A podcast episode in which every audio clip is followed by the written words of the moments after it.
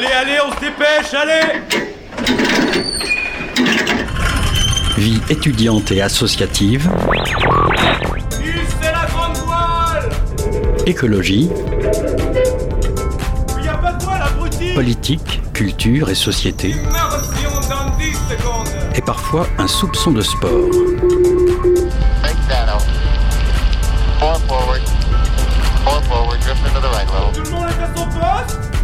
Lundi au jeudi, 18h-19h, le sous-marin, la quasi quotidienne d'infos de Radio Campus Angers. Bonsoir à toutes et à tous, vous êtes bien sur Radio Campus Angers, il est 18h01, bienvenue à bord du sous-marin. Cette semaine, pour nos 20 ans, et oui déjà, on a le plaisir de délocaliser le studio Campus dans la Serre du Quai. Un grand merci à eux de nous accueillir, l'endroit est vraiment très chouette et cosy. Et d'ailleurs, n'hésitez pas à passer nous voir euh, si ça vous dit.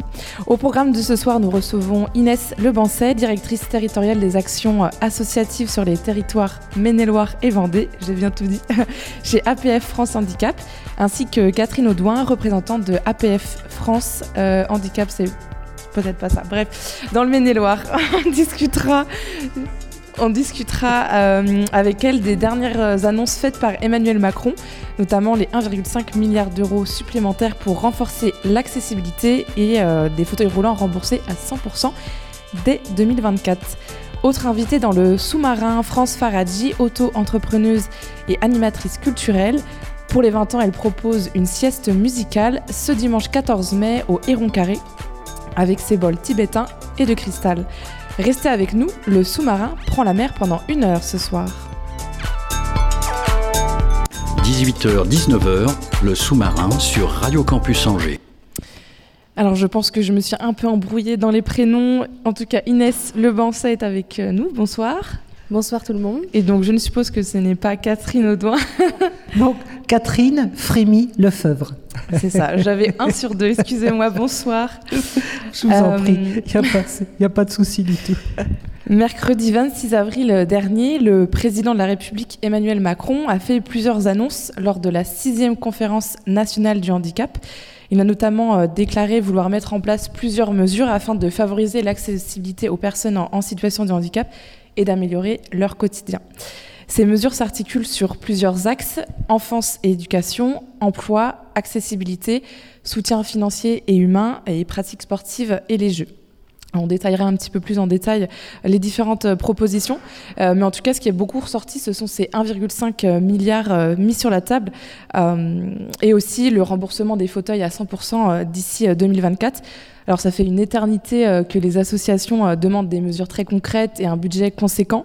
Est-ce que euh, APF Handicap est satisfait des annonces faites euh, il y a deux semaines?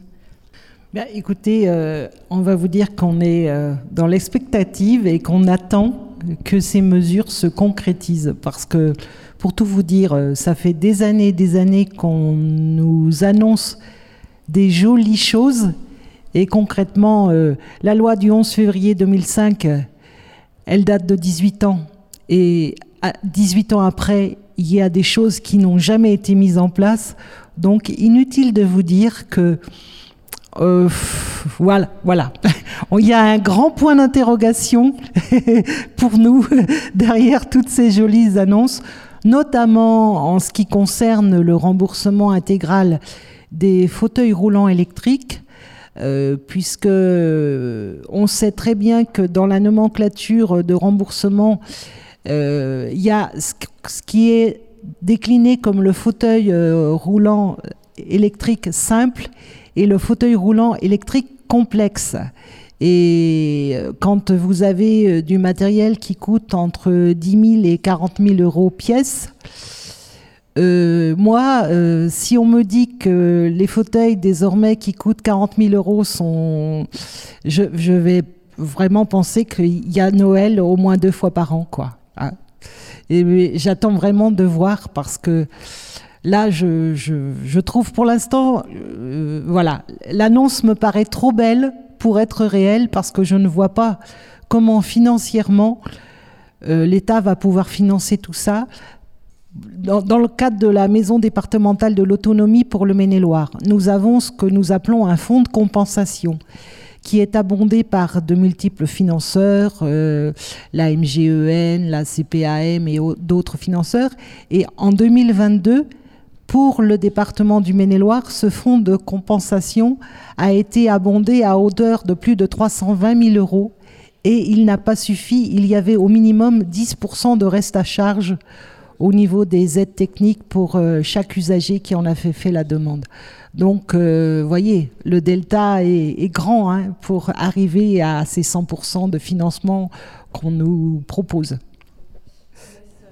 Inès Le est-ce que euh, toutefois les annonces faites prennent suffisamment en compte les besoins que les associations demandent depuis des années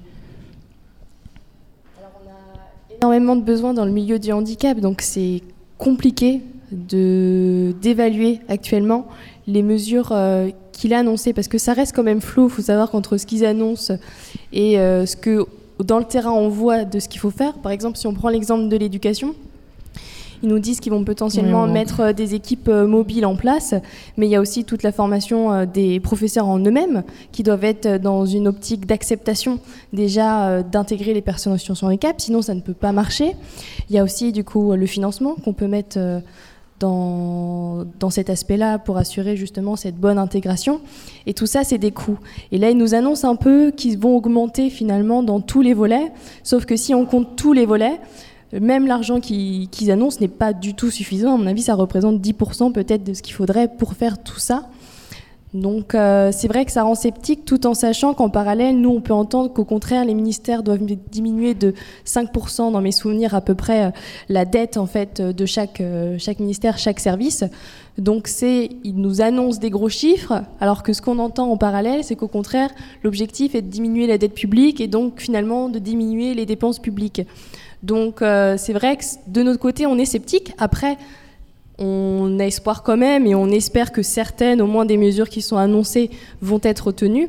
Mais c'est vrai que je pense qu'on est une association où on a du mal à croire aux belles paroles maintenant mmh. et on attend des choses concrètes, tout en sachant que cette conférence-là a été euh, boycottée en partie par une partie des associations parce que la date n'était pas du tout euh, idéale pour tous. Nous, ça tombait par exemple sur nos 90 ans de l'association. Ça n'a pas du tout été pris en compte. Du coup, le travail n'a pas été creusé avec les associations. Donc c'est pour ça que pour l'instant, même nous, de notre côté, on n'a pas assez de détails parce qu'en fait, les associations n'ont pas été euh, concertées assez en amont pour que même nous, on creuse le sujet avec eux.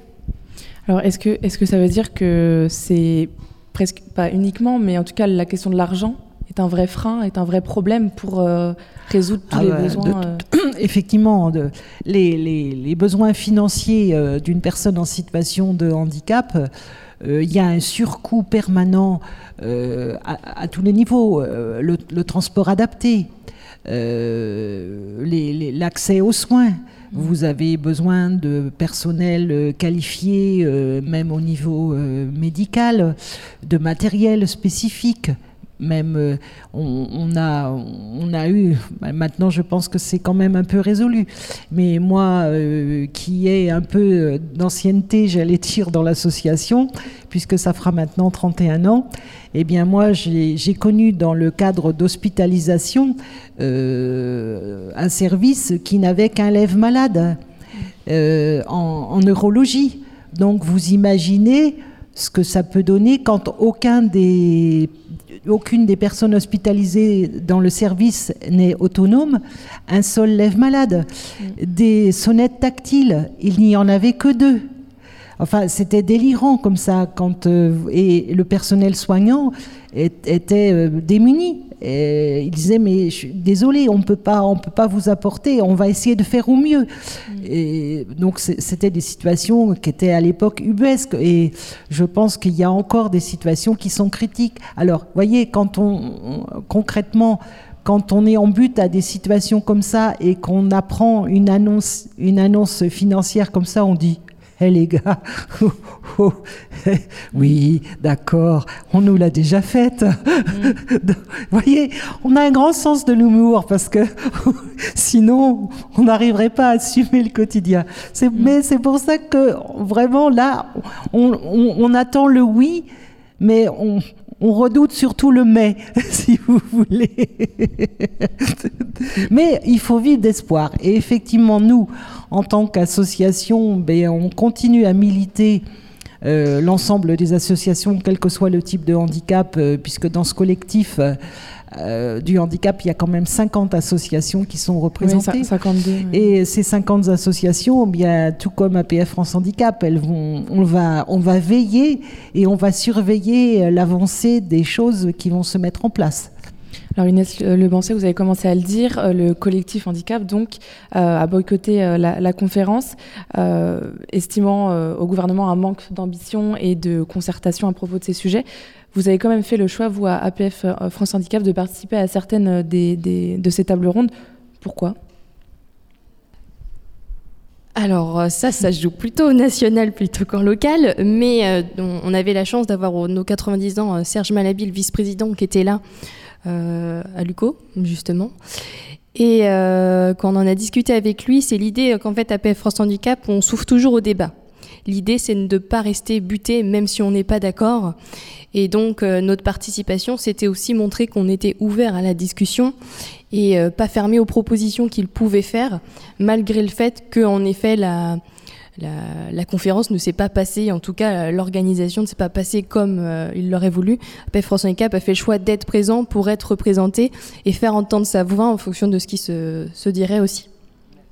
La, politique, la politique de, la, de la chaise vide, euh, ça n'a jamais été euh, Efficace. efficace pour personne. hein. Mais c'est vrai que on, on- on a des, on a des frustrations qui, qui, qui sont de longue date et on nous a déjà, euh, on a déjà avalé quelques couleuvres. Alors euh, parfois quand même, c'est vrai qu'on on estime que ben on, on, a, on, on sait que tout a un coût. hein, mais on, pense que euh, vraiment on avance très doucement, hein, vraiment. Et là, je pense qu'on on va le constater euh, amèrement avec les Jeux euh, 2024. Il y a des gens euh, qui vont nous arriver euh, de contrées où l'accessibilité est traitée de manière euh, beaucoup plus automatique Dans les pays et du qui Nord. vont et qui vont vraiment être déconcertés, notamment en ce qui concerne le- le- le- les transports. Alors justement, pourquoi euh, est-ce qu'ils prennent pas exemple plus sur, euh, par exemple, les pays du Nord euh, qui sont un peu plus Ah. avancés Non, euh, il y a quand même euh, aussi le fait d'être français qui crée aussi ces problématiques particulières. On a une culture qui est différente à l'origine, ce qui fait aussi que pour changer les, les mœurs, ça prend plus de temps. Euh, nous, on le voit bien, rien qu'au niveau local, que ce soit en Maine-et-Loire ou en Vendée, en fonction des collectivités dans lesquelles on se trouve, des services techniques qui euh, s'occupent de l'accessibilité, on a encore des problématiques, même si on a beau faire des courriers en leur disant ça va pas, on est là pour vous aider, on est là pour vous montrer que ça va pas marcher, et ben on se retrouve quand même avec un truc euh, qui ne marche pas.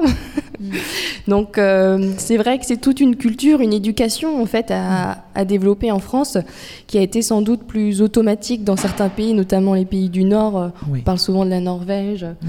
notamment dans, dans ces domaines-là. Euh, donc c'est vrai qu'il faut partir pour moi de l'éducation qui est le, le cœur et dans les formations aussi mettre euh, le handicap au, au cœur des sujets, n'importe quel sujet parce que ça touche tous les champs, Oui. pour qu'on enlève euh, ces, ces systèmes où on met de côté. Et comment réussir à, à sensibiliser le grand public euh, euh, à long terme sur ces questions-là euh, de différence de. Mais Je de pense que déjà, on le voit bien, la jeune génération, vous avez un regard pas seulement sur le handicap, hein, il y a l'écologie, le développement durable, toutes ces choses. Euh, donc, euh, vous, dans vos formations, dans vos, la, culture, vous côtoyez euh, la différence, sans, sans parler du terme handicap. Déjà, côtoyer et accepter la différence, parce que c'est ça la difficulté. Hein. Eh bien, vous-même, quand vous serez aux commandes, eh bien, votre regard, il sera pas du tout euh, identique. Pour vous, il y a des choses qui seront automatiques. En, France, quand on parle d'accessibilité, ça fait lever les yeux au ciel de tous les financeurs parce que pour eux, c'est en permanence un surcoût. Alors effectivement, si ça n'a pas été pensé au départ, ça c'est sûr que c'est un surcoût. Ça, je ne le conteste pas. On s'en rend bien compte hein, quand Mm. il faut réhabiliter euh, quelque chose euh, qui n'a pas été conçu de base. euh, voilà. Mais quand les, quand il y a des chantiers nouveaux, si tous les techniciens se mettent en, en ordre de marche et surtout nous on aimerait être partenaires parce que euh, moi j'ai pas du tout les compétences techniques euh, euh, pour euh, aller je suis pas architecte des bâtiments de France urbaniste et ou autre voilà mais on a quand même nous en tant que personnes en situation de handicap une certaine expertise d'usage dans, dans ce qui va et ce qui va pas hein. Mm. Et bon, on- je pense qu'on s'économiserait des crises de nerfs, si je peux dire, de part et d'autre. Et puis on économiserait surtout de l'argent public. Parce que si les choses étaient faites euh, correctement, euh, ça satisferait tout le monde. Et, et alors justement, est-ce qu'avec ces nouvelles annonces, euh, est-ce que vous pensez qu'il peut y avoir un renouveau de la, convers- de la concertation pardon, entre tous les acteurs euh, du monde du handicap et l'État? Bah écoutez, euh, oui, hein, faut vivre d'espoir. De toute façon, on, va continuer à militer en ce sens et à, à dialoguer euh, de manière positive avec euh, les financeurs, avec les décideurs, avec nos partenaires. On- de toute façon, en tant que représentant euh, euh, des personnes en situation de handicap, on n'a pas le choix que d'avancer et d'essayer de- de- d'avancer dans les meilleures conditions pour que euh, concrètement sur le terrain, nos, nos adhérents, nos usagers, il y a quand même 23, 23 millions de personnes entre les personnes en situation de handicap et les aidants. Mm. Donc Oui, c'est quand même euh, un certain nombre de gens qui sont euh, au quotidien concernés Concernés, par tout ce qui concerne euh, cette euh, mise en accessibilité à tous les niveaux. Mm. Inès Le est-ce que vous voulez rajouter euh, quelque chose? Ça, on sera toujours ouvert à, à la communication, à justement cette entraide et qui pourrait les décharger. C'est vrai que des fois, on n'a pas cette écoute, mais nous, on sera toujours ouvert. Il n'y a, il y a pas de souci. C'est c'est notre combat finalement aussi. Euh, c'est vrai qu'à partir du moment où on parle de différence, ça veut dire qu'on n'est pas dans une société inclusive. Dans le sens où dès qu'on dit une personne elle est différente ou il y a une différence, ça veut dire qu'on fait une différence. Donc à partir de ce moment-là, c'est sûr que ça ne peut, pas marcher. Euh, tant qu'on aura ça, on se battra, nous, au niveau de l'association, pour faire avancer les choses. Et le mieux, c'est avec les, jeunes générations, à travers des sensibilisations, des formations euh, auprès des jeunes publics, euh, pour les sensibiliser le, plus jeune. C'est vrai que quand ils parlent de mettre des, des sections spécifiques avec euh, des éduxp ou autres, c'est intéressant parce que c'est vrai que s'ils veulent limiter les coûts dans le temps, plus une personne jeune, on va lui donner les moyens aussi de développer sa propre autonomie, moins après elle aura besoin forcément d'aide ou autre, et plus on peut diminuer les coûts dans le temps également d'une personne. Donc euh, c'est tout ça à réfléchir. Nous, on fait beaucoup de sensibilisation, de formation, d'événements aussi inclusifs. On organise une course solidaire dans pas longtemps, le Run and Trail à Cholet, où l'objectif c'est de mixer tout le monde. Tout le monde peut venir courir, marcher, à pied, en vélo, enfin comme ils veulent. L'idée c'est qu'ils viennent comme ils, comme ils sont. Tout ce qui marche et tout ce qui C'est ça. Donc voilà, nous, on essaye au maximum de privilégier les, les lieux où en fait tout le monde est le bienvenu. Comme ici, il y a- il y, a une rampe, ben, c'est très bien, au moins tout le monde peut venir sur scène, euh, Mm. c'est parfait. Ce qui n'est pas le cas euh, pour information au centre des congrès où on est obligé de faire appel à la ville d'Angers pour qu'ils viennent mettre une rampe. C'est quand même un petit peu bête. Mais euh, voilà. Alors je reviens juste peut-être pour terminer sur, euh, sur le boycott. Est-ce que vous estimez que le fait que la ligne de conduite soit un petit peu différente selon les associations, ça ne nuit pas aussi à vos revendications et ça décrédibiliserait pas un petit peu Ah Qu'est-ce bah, que vous en on, pensez? on- on ne peut chaque chaque euh, chaque organisme, chaque association, chaque collectif est, a, a sa, a son, a son autonomie et, et sa, sa manière de voir les choses. Parce que chaque chaque type de handicap a ses spécificités et c'est vrai que euh, bah, on, le reconnaît tous. Par exemple, un urbanisme, euh, un urbaniste souvent nous dit ah mais alors vous vous êtes satisfait mais vous venez de me dire que ben oui mais ça va ça va vous gêner.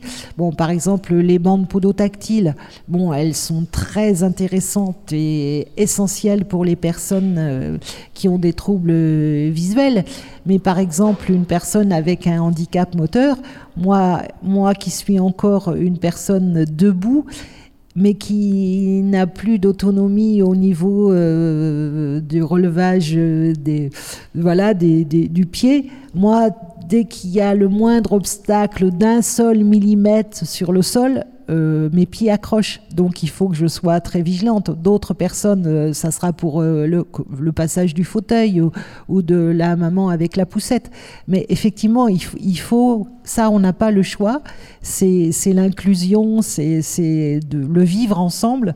Il faut essayer que les adaptations conviennent au mieux ou le moins mal, ça dépend de quel point de vue on se place, pour chaque, chaque citoyen, qu'il soit en situation de handicap ou, non d'ailleurs, parce que nous, ce qu'on souhaite, c'est l'accessibilité universelle, c'est-à-dire que du début de la vie jusqu'à la fin, vous soyez en parfaite autonomie, que vous ne soyez pas dépendant d'une autre personne à partir du moment où ça n'est pas votre choix. Si vous, si vous en faites le choix, euh, voilà. Mais sinon, si vous souhaitez être autonome, et si l'espace public est pour vous un handicap, bah, ça c'est notre combat en permanence. Hein, souvent on dit euh, la personne serait euh, les, trois quarts du temps autonome. C'est l'espace qui, qui, ajoute un surhandicap. Chaque association est différente. Par exemple, nous, on est une personne, euh, une association de personnes, donc ça veut dire c'est les personnes en situation de handicap qui se représentent par elles-mêmes. Il y a d'autres associations, c'est des associations de famille. Notre différence fait aussi la force dans le milieu associatif, donc forcément, on va pas toujours être tous d'accord. Après, euh, il y a des thématiques où si un jour ça bouge ou s'il faut bouger, on sera tous en train de manifester. C'est arrivé récemment à Nantes euh, il y a quelques mois euh, pour euh, la meilleure reconnaissance du, de tout le personnel médico-social, médical, parce que ça va pas du tout et que du coup tout le monde se retrouve en difficulté. Et ben là, toutes les associations, on était tous d'accord pour crier la même voix. Donc s'il y a quelque chose d'assez fort, C'était la première fois où, ouais, où toutes les associations confondues, on était tous d'accord pour une fois, donc c'était pas très. voilà. Comme quoi, tout, tout est possible en fonction de la thématique. Merci beaucoup euh, Catherine Frémy-Lefebvre et Inès Lebancet d'être venues euh, sur ce nouveau plateau euh, Merci avec plaisir pour les 20 ans et on suivra de près donc euh, les- les- Voilà. l'avancée de, de ces En annonces. espérant. Oui, Ouais. tout à fait. Merci. Merci beaucoup. Merci à vous. 18h-19h, le sous-marin sur Radio Campus Angers. Cette émission avec la découverte d'un nouveau portrait d'un jeune en service civique et cette fois on vous propose de rencontrer Louison qui est à la SCO Fondation.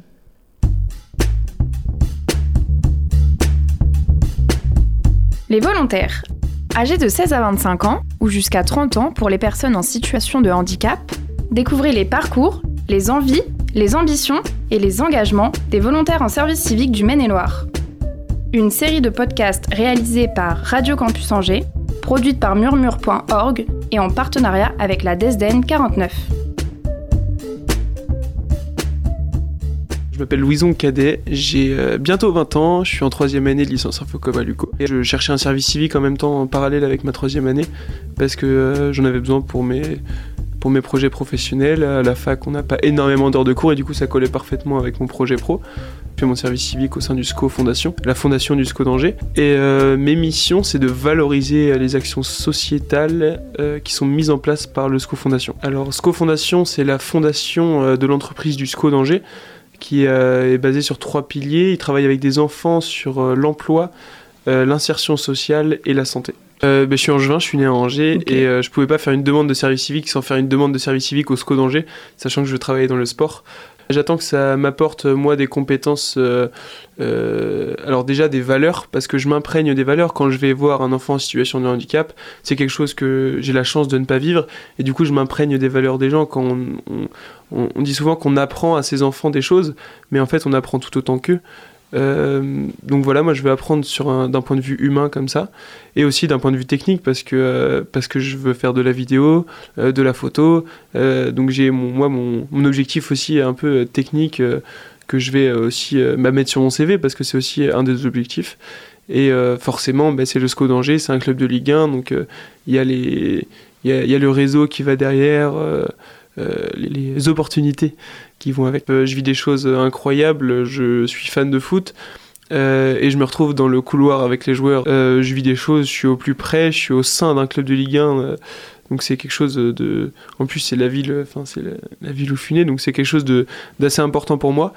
Euh, donc il y a ces opportunités et euh, le point de vue, j'ai jamais à travailler avec des enfants en situation de handicap euh, avant ça et, euh, et je trouve ça incroyable. Je trouve ça, ça fait que trois semaines, mais je trouve ça, je trouve que ça apporte énormément. Moi de base, je vais être journaliste sportif. Du coup, je compte passer mes concours euh, en début d'année 2023. Euh, maintenant, je sais pas, peut-être que ce service civique euh, me donnera une opportunité ou non. Là, je me concentre sur le fait de bien travailler, de répondre aux attentes qu'on me fixe. Et, et puis on verra par la suite. Je me, je me, j'ai pas d'objectif. Je me dis pas que je veux rester au SCO. J'ai envie de faire le, le, le meilleur travail possible. J'aime bien le, le côté service civique c'est un, bah du coup c'est un service. Après je travaille, euh, je suis un peu, euh, je, travaille aussi pour moi, mais euh, c'est vrai que je rends service. Puis, puis dans le milieu associatif, moi ça me, ça me tentait bien. Je suis très bien, très bien encadré bah, du coup par Christophe Borda qui est le, directeur développement et le directeur du, du SCO Fondation. Et puis je suis aussi bien, très bien entouré parce qu'il y a beaucoup d'éducateurs qui, du coup, qui sont jeunes, ils sont en études aussi. Euh, du coup, ils ont mon âge, on s'entend tous très bien, il y a une superbe équipe et du coup, tout ça fait que bah, je m'y sens super bien. Même si je viens d'arriver, euh, c'est important euh, aussi pour moi de bien me sentir quand je vais là-bas, quand je vais avec mon appareil, bah, c'est important que je sois en confiance du travail que j'ai envie de faire. Donc, ouais, je suis très bien accompagné. Puis le club aussi, quand je vais sur les matchs, le club, le personnel du club est très respectueux. Et, euh, et je suis très bien accueilli euh, au sein du stade, euh, sur les moments, les temps forts, tout ça. Même les joueurs me reconnaissent maintenant. C'est important de ne pas être transparent, je pense. Surtout dans un, club de cette envergure. Donc voilà, je suis très bien accueilli. Je, sens que j'ai ma place aussi. Je ne suis pas dans l'ombre. J'ai ma place, j'ai un rôle. Je, fais un travail qui a jamais été fait auparavant. Quand je travaille, euh, pour le SCO, j'ai pas l'impression de travailler, j'ai l'impression de rendre du coup ce service. Euh, quand je viens euh, prendre des enfants en photo, ben, ils sont tout au- aussi contents que moi d'être pris en photo. C'est vrai que c'est un moment un peu spécial pour eux. quand je viens avec mon appareil, tout ça, ils sont contents. Quand je vais les voir à l'hôpital, ben, je leur offre un maillot, ils ont les larmes aux yeux parce que c'est des moments forts pour eux. Du coup, c'est vrai que ce côté solidaire du milieu associatif, c'est quelque chose de très important pour moi aussi. Un portrait réalisé par Radio Campus Angers en partenariat avec la DESDEN 49. À retrouver sur murmure.org, le guide sonore des territoires. Radio Campus Angers fête ses 20 ans. Radio Campus Angers fête ses 20 ans. Radio Campus Angers fête ses 20 ans. Radio Campus Angers fête ses 20 ans. Radio Campus Angers fête ses 20 ans. L'équipe du 103 FM se réunit pour vous ravir les tympans et vous faire bouger les guibolles. Au Joker's Pub, au bar du quai, au Héron Carré et à la plaine événementielle Saint-Serge, Plus de 20 heures de musique gratuite, un concert et plus de 10 DJ sets pour vous faire danser et répandre les bonnes ondes. Alors, du 11 au 14 mai, venez danser, découvrez-nous, rejoignez-nous. Pour plus d'informations, rendez-vous sur nos réseaux sociaux et surtout, n'oubliez pas, Les bonnes ondes, les bonnes ondes, Les bonnes ondes, c'est pour tout le monde. c'est pour tout le c'est monde. pour tout le monde. Et oui, ça y est les amis, c'est officiel, la semaine de tous les kiffs, ça commence aujourd'hui. Et bien sûr, bon anniversaire à Radio Campus Angers. Auditoris, on se laisse pour une petite pause musicale sur les ondes du 103 FM.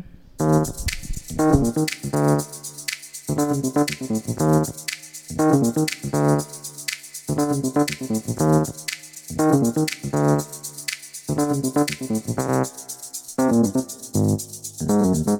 you. Off the top with the lecture, head to toe with the textures. Friend or foe, I ain't either or, but I'm with the shits and the extras. They be hands off like a Tesla. Black man working over here foreign, but the gear shift still electric. Bet God working over here, knowing every step back is a blessing. Big game, James with the beard, nothing I can fear if I learn the lessons. So the wheels keep turning into questions, turned a few answers to receipts. Dreams about streams and investments, fire keep burning when I'm asleep. Well keep it interesting. I be trying to stay balanced. One in front the other with the footwork looking like the crate challenge.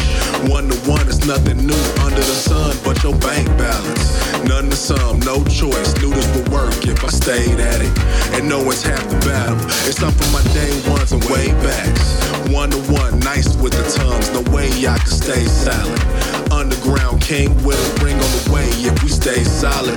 Run it up, shut it down. Nothing to lose but a day about it. So what they gon' say about it?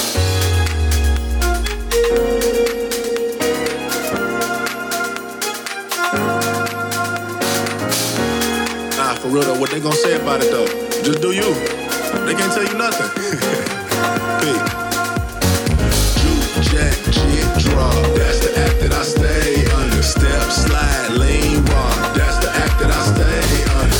Something, then say something. Stream something, then play something. Tweet something, then pay something. That's the act that I stay under. Juke, jack, jig, drop. That's the act that I stay under. Step, slide, lean, rock. That's the act that I stay under. See something, then say something.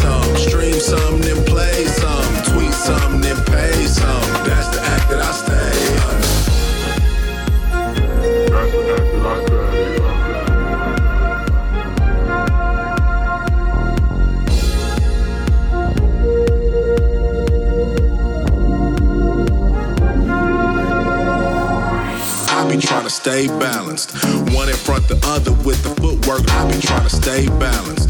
One in front the other with the footwork. I be trying to stay balanced. One in front the other with the footwork looking like the crate challenge. One to one is nothing new under the sun. Trying to stay balanced. One in front the other with the footwork. I be trying to stay balanced. One in front the other with the footwork. I be trying to stay balanced. One in front the other with the footwork looking like the crate challenge. One to one is nothing new under the sun, but to stay balanced.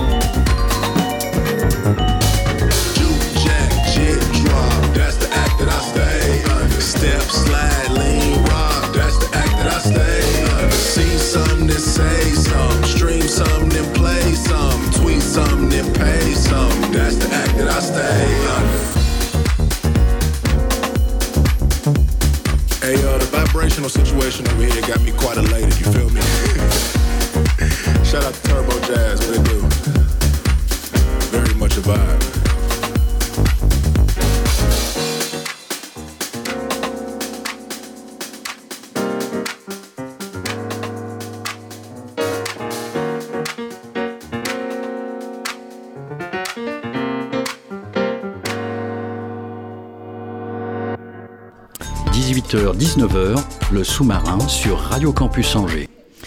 Et ça danse déjà dans la serre du quai. Laurie était euh, un peu à fond, même Augustin. Euh, il est 18h32, vous êtes toujours à bord du sous-marin et on vient d'écouter le son assez cool de, du groupe pardon, Turbo Jazz, le son Stay Balance. Et donc, vous l'aurez compris, les 20 ans, c'est cette semaine et on... je suis avec Mathilde dans le studio. Salut Mathilde. Salut. Et aujourd'hui, tu es avec euh, France. Salut France. Bonsoir. France Faradi, bonsoir. Tu es auto-entrepreneuse, tu fais des animations culturelles, des ateliers musicaux et des voyages sonores. Euh, à l'occasion des 20 ans de la radio, tu nous feras le plaisir d'être euh, parmi nous à 14h le dimanche 14 mai au Héron Carré pour faire euh, une session de sieste musicale. Tu joueras avec tes 30 instruments, des bols tibétains, des bols de cristal, un tambour amérindien entre autres. Comment tu décrirais cette pratique Euh, C'est une forme de, de méditation, une, une pratique thérapeutique ou de la musique euh, Euh, plus simplement? Alors en fait, on ne va pas vraiment parler de musique selon le sens classique de la musique. Alors il y a plusieurs façons de la concevoir, il y a eu plusieurs définitions. Euh, pour certains, c'est quand on suit une partition et des harmonies définies par de grands compositeurs et le système musical occidental. Euh, pour des gens, pour moi, la musique, ça va simplement être le fait de mêler des sons, des bruits qui n'ont pas forcément vocation à être de la musique et d'en faire quelque chose d'harmonieux. Donc c'est de là que vient le choix de mes instruments, euh, qui sont, euh, qui sont donc très différents, donc des bols, des bols tibétains au nombre de 10, euh, qui ont tous un son très particulier, des bols de cristal et qui sont au nombre de, attends, je sais même plus, j'en ai acheté récemment, euh, 11 ou 12 un tong drum qui produit des sons absolument incroyables, euh, un tambour amérindien. Donc moi, ce que je vais vous proposer de, vivre avec moi, de partager, c'est une expérience euh, sonore, musicale, qui intègre les bruits de la nature, les bruits de l'environnement, et de voyager à travers des, petites bulles sonores créées par chaque instrument. rien n'est défini. En fait, je réagis vraiment en fonction du son des instruments qui varie complètement selon le lieu, selon la température. donc en fait, à chaque fois, c'est vraiment un nouveau voyage. On, on sait où on part, d'où on part, on, sait où on, finira par arriver. Mais entre deux, ça peut être un, voyage à dos de tambour, ça peut être un voyage dans un vaisseau de cristal, ça peut être un, petit aller-retour au Tibet, ça peut être un mélange de tout. Euh, et donc la, chance que je vais avoir là, c'est d'avoir un bel espace naturel, euh, de la place pour que tous mes amis, les instruments soient, soient à l'aise et, voilà, donc c'est un mix de tout un tas de, de, sons. C'est toujours une découverte pour moi et, voilà, je ne sais pas trop comment le dire, mais en fait, c'est un peu les instruments qui parlent en fonction du public. Alors avant l'événement de, dimanche, euh, l'équipe de Radio Campus Angers a pu assister à une démonstration dans, les locaux de, la radio. On est plus ou moins tous ressortis apaisés de l'expérience. Euh, comment on explique la, la sensation de, bien-être qu'on ressent avec ces vibrations-là? Alors, Certains pourraient parler de magie. Moi, j'aime beaucoup penser que mes instruments sont magiques, mais euh, d'une façon plus terre à terre, le son agit sur les ondes cérébrales. Euh, donc, euh, ça, modifie les ondes cérébrales et ça met dans un état semi-méditatif, en fait, un état modifié de conscience léger. et l'alternance des différents sons sans aucune structure préconçue force l'auditeur à se déconnecter de l'analyse et à se laisser emporter simplement par les sensations sonores. Après, on est sur des instruments qui, en plus de produire des sons étonnants et pour la plupart du temps non structurés, euh, produisent des ondes physiques assez fortes. Euh, je pense que vous avez dû le sentir euh, peut-être en approchant la main des bols. On sent vraiment le son qui, qui nous traverse, qui fait vibrer. D'ailleurs, lors de la session à Radio Campus, c'était rigolo puisqu'on avait dans les armoires des pièces métalliques qui battaient à l'unisson du tambour, qui voulaient se joindre à la danse. Et donc votre corps, tout comme, euh, tout comme ces, vitres, ces pièces métalliques, euh, l'eau, euh, est composé de tellement d'éléments différents que tout votre corps va se mettre à vibrer, entrer en résonance avec les sons. Et ça se fait tout en douceur, selon ce que vous êtes capable d'accepter, d'entendre, de voilà, chacun ayant un corps différent, des émotions différentes. Donc c'est ça qui, qui, permet au cours de ces voyages sonores de, de partir un petit peu loin de ses préoccupations et c'est à la fois un massage du, cerveau, du corps, euh, du cœur. Euh, c'est vraiment un, moment de déconnexion et de reconnexion euh, à soi-même. Et d'autant plus si on a la chance de pouvoir y ajouter la voix, ce que je fais dans certains ateliers, où on chante avec les bols et où la voix se libère, la voix pure de la personne, pas la voix chantée, pas la voix juste, pas la voix belle, juste le son que ça évoque. Voilà, le, le, son que, ça évoque pour la personne. Donc euh, voilà, déconnexion totale, mais c'est normal, c'est un phénomène neurologique. Alors pour tes séances, tu utilises euh, différents types de bols, tu le disais tout à l'heure, des bols tibétains, des bols en, cristal, qui ont chacun une tonalité à soi. Comment est-ce que tu choisis tes, ensembles d'instruments? Donc j'ai choisi des bols tibétains pour leur caractère, leur caractère totalement aléatoire. Euh, puisque les Tibétains sont composés entre 5 et 7 métaux et le métal varie en fonction de la pression, de la température. Donc avec un Tibétain, on ne sait jamais quel son on va obtenir. Euh, donc c'est un coup de cœur, on peut le, comme on dit, le frapper, euh, on peut le faire chanter.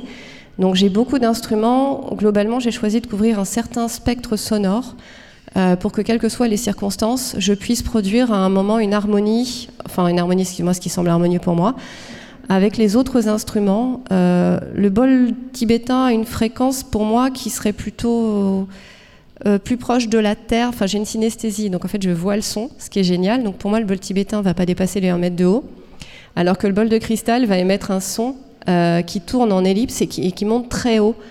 donc en fait, le tambour, lui, envoie des ondes très fortes, un peu comme des ondes de choc, qui, va, qui va couvrir une certaine surface. Donc dans la façon la façon dont je choisis mes instruments, euh, c'est avant tout une vibration, un coup de cœur, une émotion.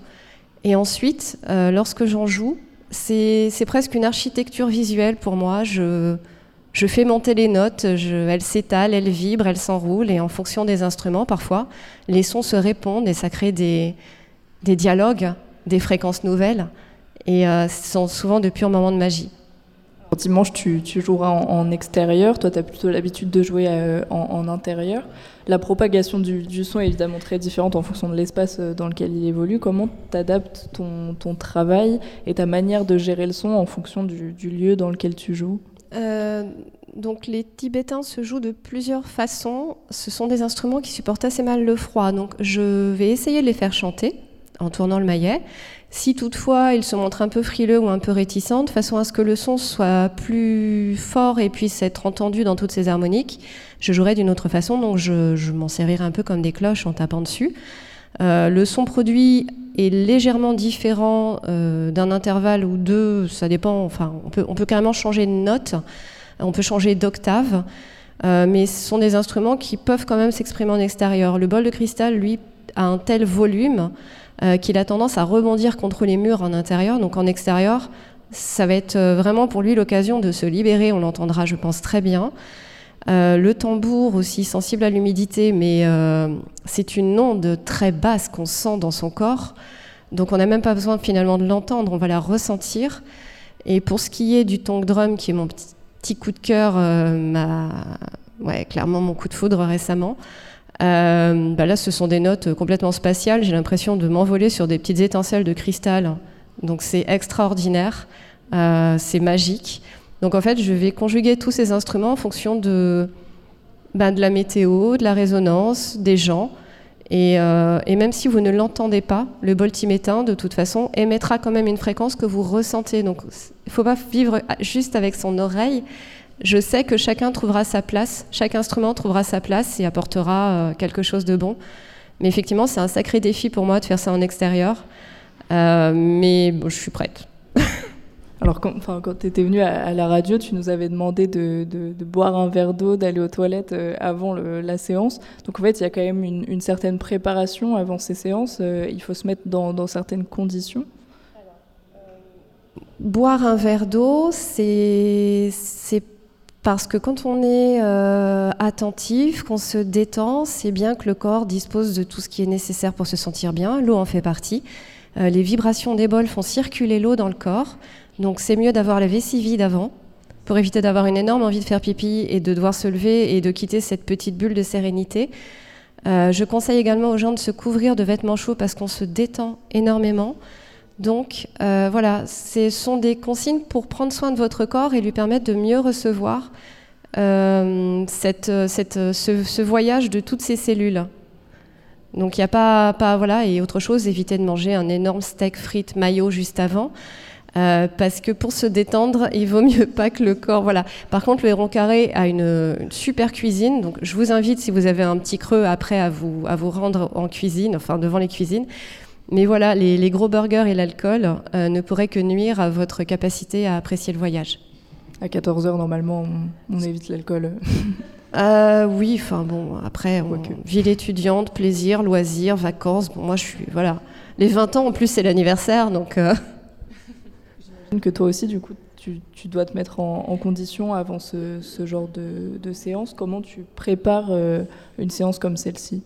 Bah déjà, j'essaye de préparer mes instruments soigneusement la veille, euh, d'être calme, d'avoir bien dormi. Euh, tout comme ce que je préconise, je suis habillée chaudement, je ne mange pas trop, je fais pipi avant. en fait, j'essaye d'être dans les mêmes conditions que si je devais recevoir moi-même ce, bain sonore. Euh, parce que si je suis énervée, agacée, stressée, la façon dont je vais tenir les instruments euh, transmettra un son qui, sera moins agréable. Donc moi, je me dois d'être parfaitement sereine pour euh, vous offrir ce qu'il y a de mieux. L'utilisation de ces, instruments sont assez étonnants ici en France, même s'ils commencent à devenir un peu plus courants. Qu'est-ce qui t'a amené, toi, à, à t'intéresser à ces pratiques-là? Euh, j'ai découvert le bol tibétain lors d'une séance de relaxation sophrologie.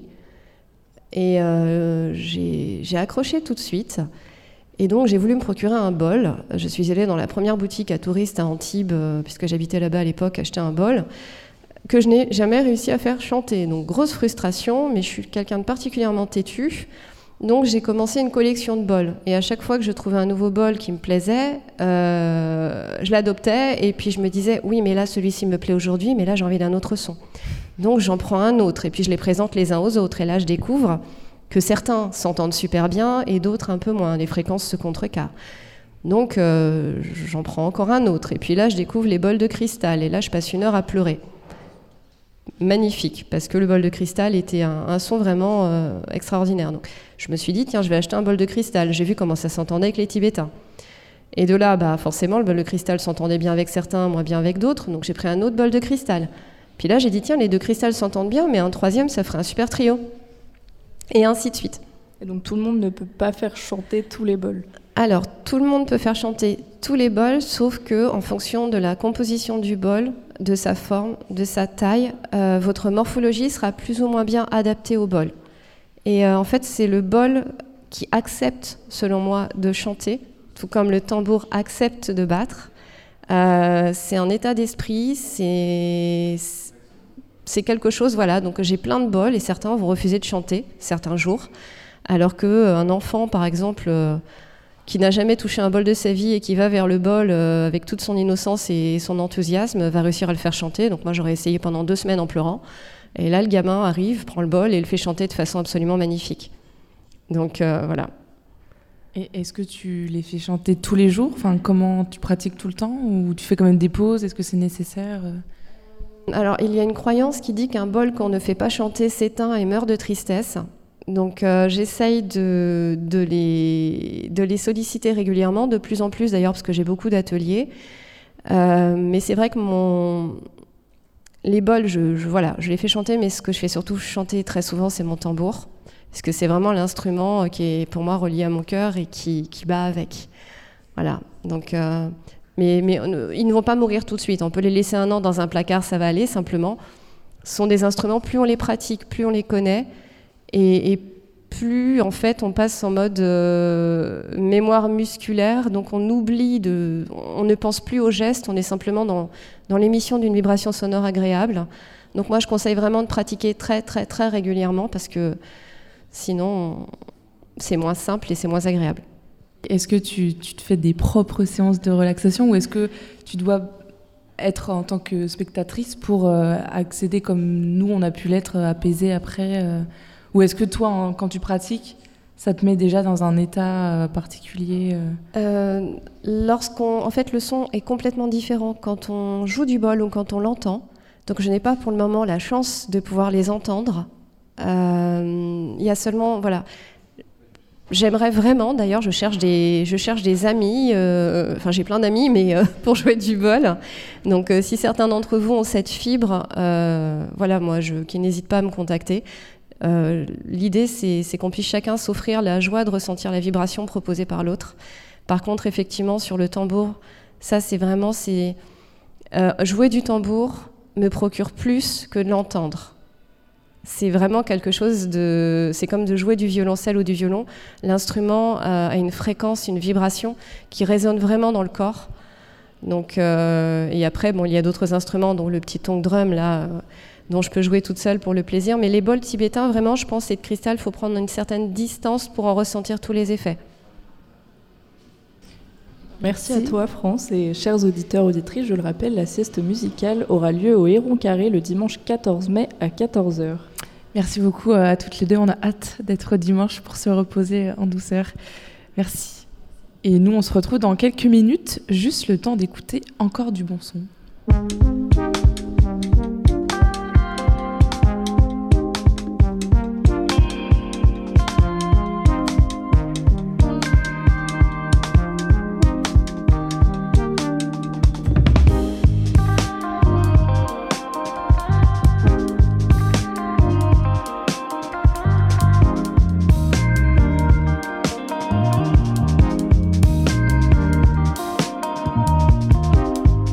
Going nah. Don't get fooled or mesmerized. Call it justice, just to be twists and turns. But do they know what's on your side? I would say, do they know? When they don't think about who's next, they're holding you down. All this criticizing, patronizing, they're holding you down. I do wanna side, I do wanna side, I do wanna side.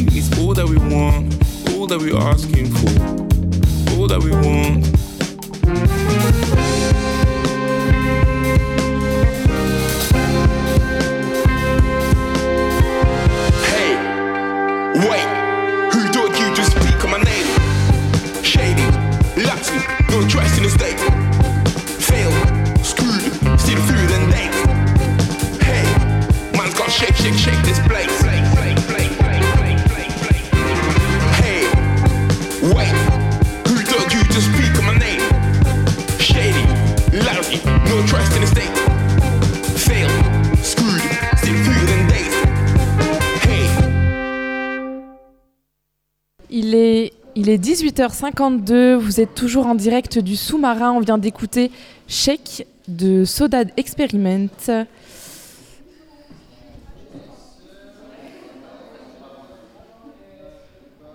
18h-19h, le sous-marin sur Radio Campus Angers. Et on termine ce sous-marin avec le traditionnel reportage de la frappe, réalisé cette fois-ci par des habitués de campus. En 2020, trois amis de longue date, Emmanuel, Victor et Antoine, se lancent un pari fou, faire cohabiter différents métiers artisanaux sous un même toit. Trois ans plus tard, le projet Pépina prend forme. Aujourd'hui, ce sont cinq ateliers, bois, métal, cuisine, coworking et créatif, qui voient petit à petit le jour. D'ici l'été, Pépina devrait ouvrir tous ces espaces entièrement dédiés à l'artisanat. Zoé Piton et Hugo Chesinski de Radio Campus Angers sont allés rencontrer le trio à l'origine des ateliers partagés Pépina. Pensée locale, un enjeu de société. Une émission des radios associatives des Pays de la Loire. 1600 mètres carrés. C'est dans ces gigantesques locaux sur le site de l'AFPA, à 10 minutes de la gare à vélo, que Pépina a ouvert ses portes. L'esprit du lieu rejoint celui des espaces de coworking traditionnels, mais avec une particularité, se mettre au service de l'artisanat. Au cœur de ces ateliers partagés, des outils, des machines et des services. Emmanuel est un des trois cofondateurs de cette pépinière artisanale. on a euh, l'atelier bois euh, de 400 mètres carrés avec euh, juste au-dessus les ateliers cuisine de 400 mètres carrés également. Donc c'est deux énormes plateaux euh, euh, tout équipés euh, qui vont permettre euh, à une- entre 20 et 22, 23 personnes à travailler dans ce bâtiment. Et puis on a un deuxième bâtiment qui est tout aussi grand où là on trouve au rez-de-chaussée euh, une salle euh, de vie qui est la pièce maîtresse du, projet pour créer des synergies, créer un écosystème, boire le café, manger le midi, boire une bière le soir. On y trouve également l'atelier métal pour tous les métiers euh, liés au, donc métal. Et puis euh, tout le premier étage est dédié voilà, au, au métier créatif, euh, métier d'art, euh, voilà, plein de professions différentes. Et on y trouve également l'espace de coworking, le futur espace de coworking qu'on n'a pas encore euh, fini, où là on va y trouver des archis d'intérieur, des décorateurs, des architectes, des motion designers, on va y trouver des graphistes, des... Enfin voilà, c'est le, coworking dédié au métier créatif. Une gamme de métiers et un regroupement de talents qui peuvent évidemment créer du réseau et des opportunités. Je vais prendre l'exemple d'un menuisier. Par exemple, je travaille tout seul euh, dans mon coin. Euh, bah forcément, j'ai pas forcément beaucoup de place. Et donc, du coup, en venant chez Pépina, je vais avoir de une de la place, de deux des outils euh, mis à disposition, euh, de trois des collègues pour soulever des panneaux de bois euh, qui sont lourds et que je pourrais pas déplacer tout seul. De 4, manger euh, le midi avec euh, d'autres compagnons, euh, voire d'autres euh, potes, voire d'autres euh, professions euh, créatives. Et puis, euh, en fait, euh, je vais pouvoir avoir plein de services qui vont me permettre euh, bah, des aides comptables, des aides juridiques, euh, plein d'aides différentes euh, qui vont me permettre euh, bah, de me développer. Pensée locale, un enjeu de société. Ce lieu se veut comme sérieux, festif et convivial. Pourtant, près de 45% des artisans et artisanes de France se disent inquiets face à la situation économique et la hausse des prix du foncier et du carburant. Antoine est un des trois associés. De plus en plus, les artisans euh, sont esselés, donc euh, n'arrivent plus à avoir accès à du foncier, encore plus dans des villes où l'accès au foncier est difficile, comme à Angers euh, depuis ces, cinq dernières années. Donc trouver un atelier, en tout cas à Angers, c'est très compliqué. Euh, il faut en sortir, ou alors du coup travailler depuis chez soi euh, ou dans son garage, et où du coup on se retrouve à travailler plutôt tout seul. Euh, donc Pépina, l'idée, bah, c'est de mutualiser des mètres carrés, mutualiser des machines. Parce que pareil, l'investissement en machines pour les artisans, c'est quand même des coûts qui sont très importants, surtout quand on lance sa structure. Puis bah, avoir un lieu, un lieu de vie où on retrouve, euh, comme si on retrouvait des collègues chaque semaine. euh. Ça fait que 4-5 mois qu'on a commencé les travaux et pour autant on a déjà fait, je sais pas, peut-être déjà une centaine de visites euh, auprès d'artisans et de créateurs juin. Donc on voit qu'il y a vraiment une demande, il y a vraiment une demande de travailler ensemble, de mutualiser différents services. Je pense que c'est plutôt en, ça qu'on est innovant, euh, c'est que beaucoup d'artisans, de, cré- de créatrices et de créateurs souhaitaient se retrouver euh, à Angers, euh, dans Angers, au cœur d'Angers, et maintenant c'est tout à fait possible. Et alors que les lieux sont encore en travaux, les visites s'enchaînent malgré tout. En 4 mois d'existence, plus de 100 artisans sont venus visiter les locaux. Les ateliers bois et créatifs ont déjà ouvert leurs portes et les premiers arrivants sont ravis. Pour plus d'informations, rendez-vous sur pepina.fr et sur leurs réseaux sociaux. C'était Pensée locale, un enjeu de société. Une émission de la Frappe, la Fédération des radios associatives en Pays de la Loire. Un reportage de Zoé Piton et Hugo Chesinski pour Radio Campus Angers. Et le sous-marin termine tout juste sa traversée. C'est déjà l'heure de se quitter. Merci à tous nos invités du soir et à vous tous et toutes de nous avoir écoutés. Bien sûr, merci à Étienne, à la technique et à la programmation musicale, et à Hugo, à la rédaction en chef. On se retrouve dès demain dans ce superbe lieu pour un nouveau sous-marin. Et d'ici là, n'oubliez pas, les bonnes ondes, c'est pour tout le monde.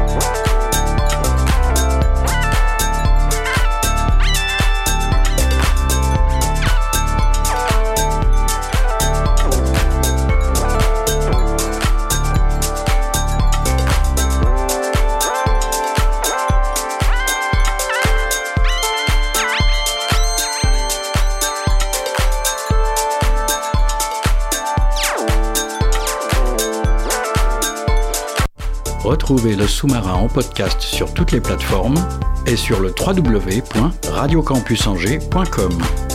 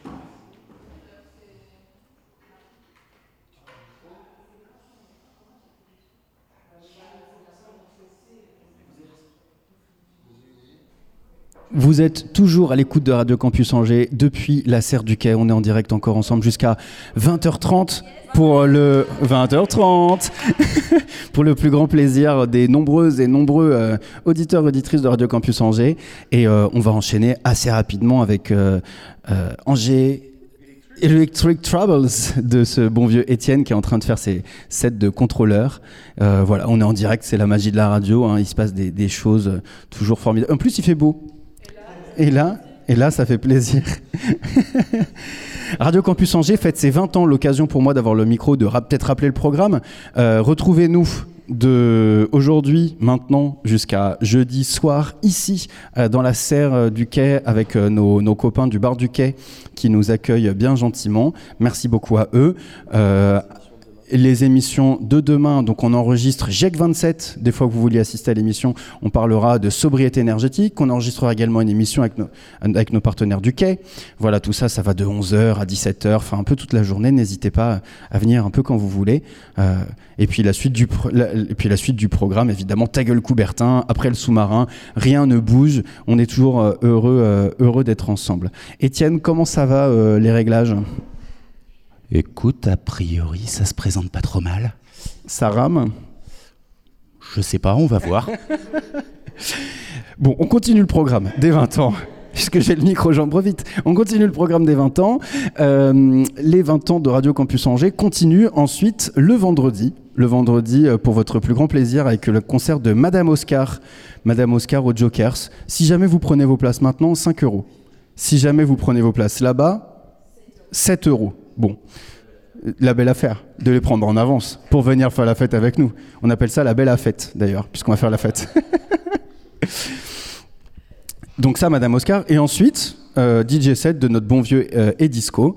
Euh, Edisco, vraiment, qui va vous toujours, vous ravira les esgourdes. Est-ce, qu'est-ce que ça veut dire, Adèle, les esgourdes? Je n'en ai aucune idée. Ce sont les oreilles. Ça, c'était le vendredi. Et évidemment, comme on a 20 ans, euh, ben, on fait la fête tout le week-end. Et on enchaîne avec euh, le samedi de 13h à 23h à la plaine événementielle Saint-Serge.